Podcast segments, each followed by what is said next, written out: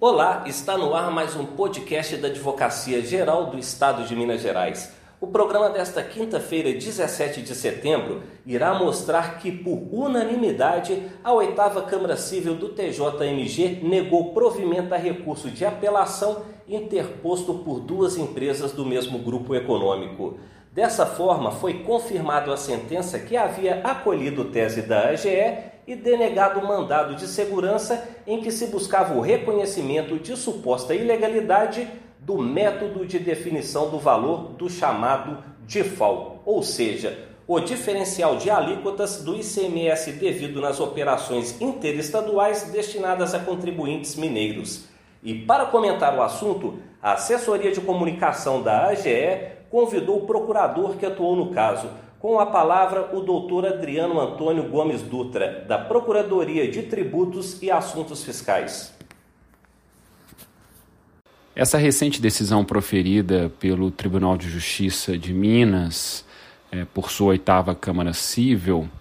é, ela julgou ah, um recurso de apelação interposto nos autos de mandado de segurança impetrado por duas grandes corporações do setor de mineração e siderurgia.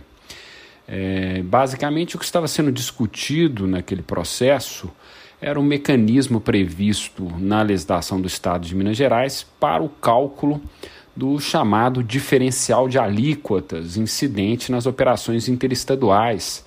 é, com destino ao Estado de Minas Gerais, né, a contribuintes localizados aqui em Minas Gerais. O Estado de Minas Gerais é, definiu, por sua legislação, uma sistemática de cálculo desse DIFAL, é, que, cumprindo uma determinação constitucional e também uma determinação prevista na Lei Complementar 8796, a famosa Lei Candir, é, determinava a incidência do DIFAL, do ICMS DIFAL, sobre ele próprio, né? É aquele mecanismo de cálculo por dentro próprio é, da definição do valor devido a título de CMS. É, as empresas questionaram, é, por meio desse mandado de segurança, essa sistemática de cálculo, dizendo que, na verdade, o Estado estava criando uma nova base de cálculo e, por isso, estaria violando o princípio da legalidade. É, na origem, é, o, o mandado de segurança foi denegado, o que motivou a interposição do recurso de apelação pelas duas, duas empresas, é, e o TJMG, nesse recente acórdão, é, confirmou a sentença de denegação da ordem acolhendo a tese que já vinha sendo defendida pelo Estado de Minas Gerais, no sentido de que é, o STF admite a legitimidade é, do cálculo por dentro do ICMS é, e, por isso, também admitiria a legitimidade do cálculo por dentro do ICMS de faldo diferencial de alíquotas e,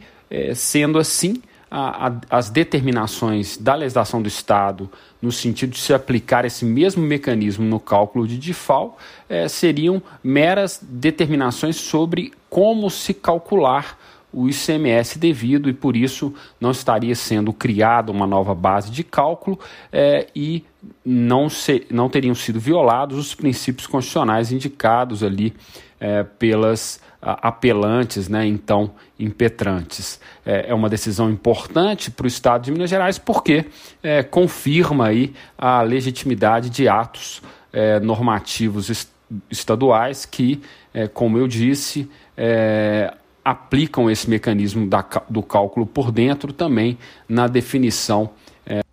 do valor a ser recolhido a título de, de FAO nessas operações interestaduais com destino a contribuintes mineiros. Você pode conferir o acórdão da oitava Câmara Civil do Tribunal de Justiça de Minas Gerais no site da AGE. O endereço é advocaciageral.mg.gov.br. Acompanhe as notícias também por meio do nosso Instagram, AGE_MG. Da Assessoria de Comunicação da AGE, Paulo Henrique Lobato. A gente se encontra no próximo podcast.